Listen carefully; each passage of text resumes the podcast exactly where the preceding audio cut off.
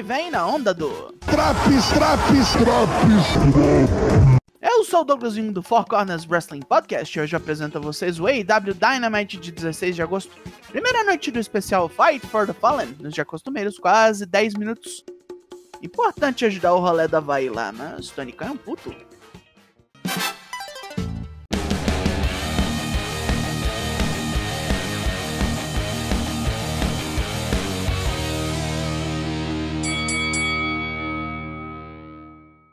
Nashville é a sede da quebradeira hoje, e como há muito não tínhamos, um certo cinturão viajante é o objetivo de nossa primeira contenda.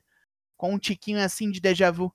Luta 1: Wheeler Yuta vs Orange Cassidy, título internacional da EW. Cassidy tá puto e já larga um Orange Punch no vento, que pegar esse moleque e quebrar todo pela briga do estacionamento de semanas atrás.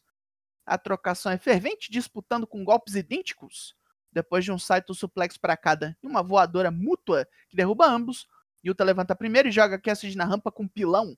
Meio quebrado agora, o Laranjo paga com Beach Break.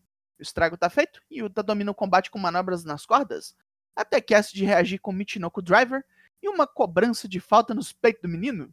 A chegada do resto do Blackpool Combat Club dá uma intimidada, mas Cassidy aproveita a primeira chance que tem para matar Yuta com Paradigm Shift. John Moxley não achou maneiro. Na hora do pin, Yuta tenta o Seatbelt Combination, mas como da última vez, Cassidy reverte e cobre para contagem de 3. Moxley e Claudio Castanho não esperam nem o gongo soar direito e já vão pra porrada, premendo o cítrico. Os Lucha Bros e os Best Friends chegam em defesa do amigo, e a chegada de Ed Kingston bota o clube para correr. Ed veio direto do Japão e desafia os caras para um Stadium Stampede em Wembley. Foda-se. 6 contra 6. A turma de Moxley que arranja mais 3? Ha! Quero só ver quem vem. Jim Ross se senta com Kenny Omega para discutir o futuro, mas o papo acaba sendo sobre Don Callis, condicionou o ex-campeão a se tornar um atleta de calibre mundial desde a infância. Omega prefere lembrar desse Callis, não quer vingança, quer só seguir em frente com a vida. Mas as provocações do careca nunca param, já que ele botou as garras em Konosuke Takeshita, a quem Omega aconselhou no começo da carreira. Omega declara que vai tirar essa fonte de renda do ex-amigo. E lá vem Callis, querendo saber da saúde mental do ex-protegido. É tudo uma distração para Juice Robinson e Jay White pegarem o cara de surpresa para dar uma surra. E Takeshita vem com uma ripa de madeira imensa para quebrar nele. Omega é levado para o hospital local e lá na porta, Hangman Adam Page jura vingança. Diz que deviam ter terminado direito esse servicinho porco. Tomando uma breja para segurar a onda, o cowboy diz que Omega não lutará sozinho contra estes porras no All-In. Ele e Kota Ibushi estarão lá, um esquadrão dessa potência que ele achou nunca ser possível. Um paramédico encrenca com a cerveja de Hangman e ele, sem muito remédio, vira a lata toda. Fazer o quê? E no ringue, Don Callis traz Chris Jericho para ouvir sua resposta. Tem mais uma daquelas pinturas lá. Jericho não enceba muito para dizer que ser abandonado pela própria facção o fez repensar como leva a vida. Ele precisa ser mais egoísta ainda e quer a companhia de alguém tão ruim e baixo como ele. Callis é esse alguém. Jericho diz sim. O Chacal comemora e quer beber a noite toda com o velho amigo. E Jericho vê a pintura, ainda debaixo de um pano. Callis tenta impedir que Jericho veja o que há por baixo, mas não consegue. É Jericho decapitado com Kelly segurando sua cabeça. Hum. Aí o roqueiro arrombado despiroca e percebe que Kelly achou que ele não aceitaria. Os dois discutem e o careca chama Jericho de ególatra, incapaz de perceber uma coisa tão boa esperando por ele, só porque sempre foi mimado e espera que todos se joguem aos seus pés. Não é, e nunca foi, digno de fazer parte da família de Don Kellis. Jericho explode de raiva, dizendo que Kellis é um verme sujo e rasteiro, que trai todos que o conhecem, por isso não tem mais nada, nem amigos ou conexões. Tava nem no ramo até Jericho chamar de volta três anos atrás. É só um ninguém. Os dois se atracam de paulada e Jericho ainda bate em Takeshita, que veio salvar o patrão. Apenas a chegada de Will Osprey detém o louro, que é estourado pelos dois, e Kelly arrebenta o quadro em sua cabeça. Sammy Guevara chega tarde para salvar o ex-parceiro. Se gabando por derrotar Rob Van Dam semana passada, mas sem mencionar que o fez na putaria, Jack Perry já se intitula o maior campeão FTW de todos. E melhor do que ser o maior, é ser o último. Não quer que qualquer outro velho venha lhe encher o saco no próximo Dynamite ele vai aposentar o cinturão? Passamos muito tempo sem porrada. Pelo amor de Deus. Vamos ver duplas. Luta 2. Darby Allin e Nick Wayne versus The Gates of Agony. Os vilões já atacam na rampa e é muito supapo trocado até o gongo soar. Swerve e A.R. Fox chegam para ver a obra. E é Nick Wayne que salva o rolê com bastante pirueta sem medo de ser feliz.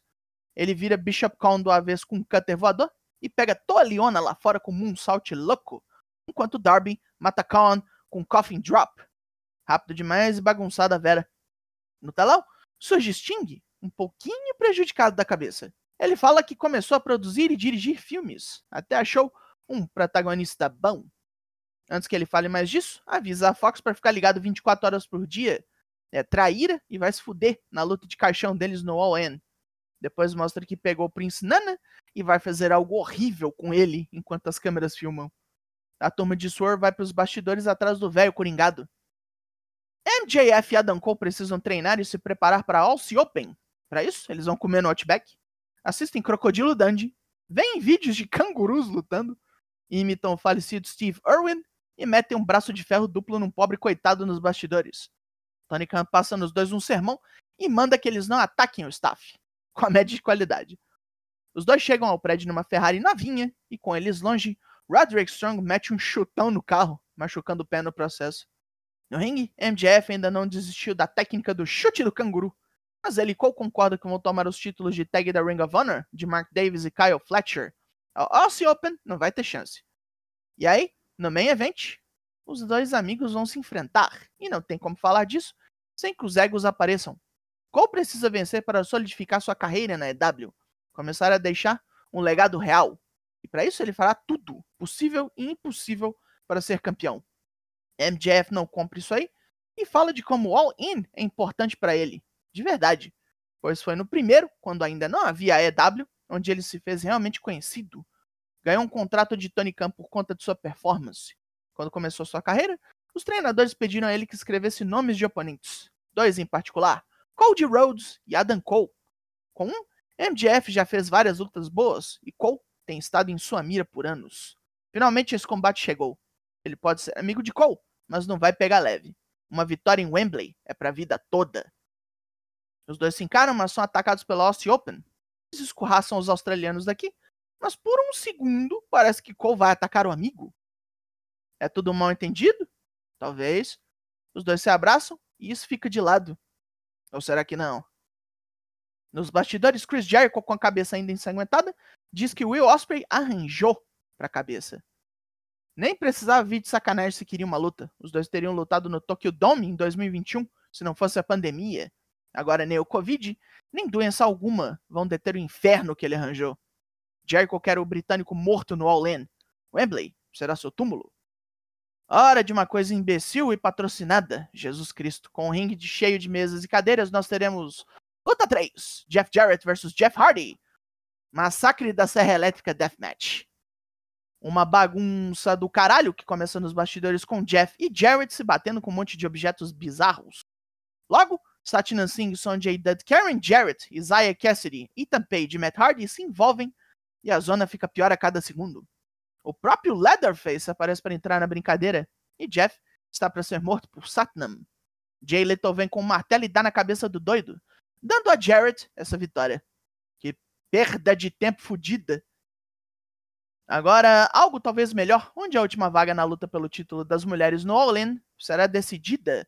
Luta 4. Dr. Britt Baker, DMD, versus The Bunny. A dentista vai para cima e já tenta encaixar o Lockjaw. Penelope Ford atrapalha Britt e sai antes de apanhar. Bunny voltou de lesão, mas não é besta, usando Down the Rabbit Hole. Dá errado e as duas se embolam de porrada, com Britt levando vantagem no Sling Blade e vai colocar sua luvinha pro Lockjaw.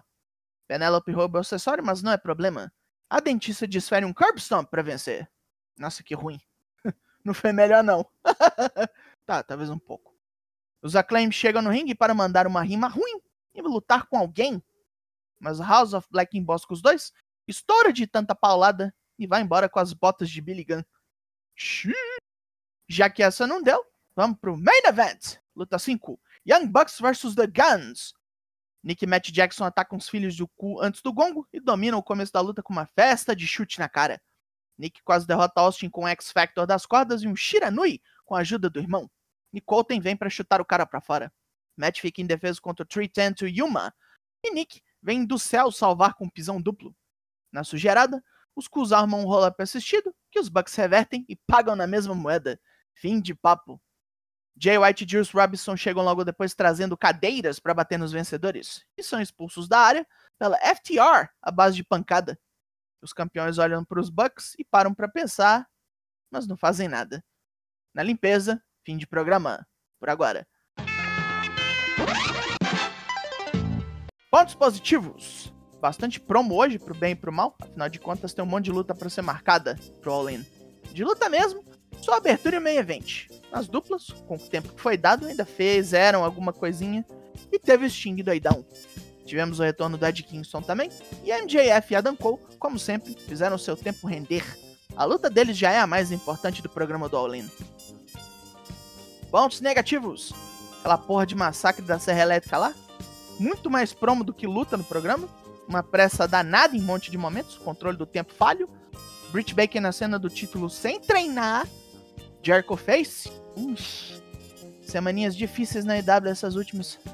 O AEW Dynamite dessa semana ganha nota 5 de 10. E acabou esse Drops. Four faz live toda terça e quinta, sempre às 8, lá no Twitch. Hoje, infelizmente, não teremos, mas semana que vem, estamos aí. Eu sou o Douglas Wing, nós somos o Four Wrestling Podcast. E eu volto também na semana que vem. Logo mais, tem mais. Até!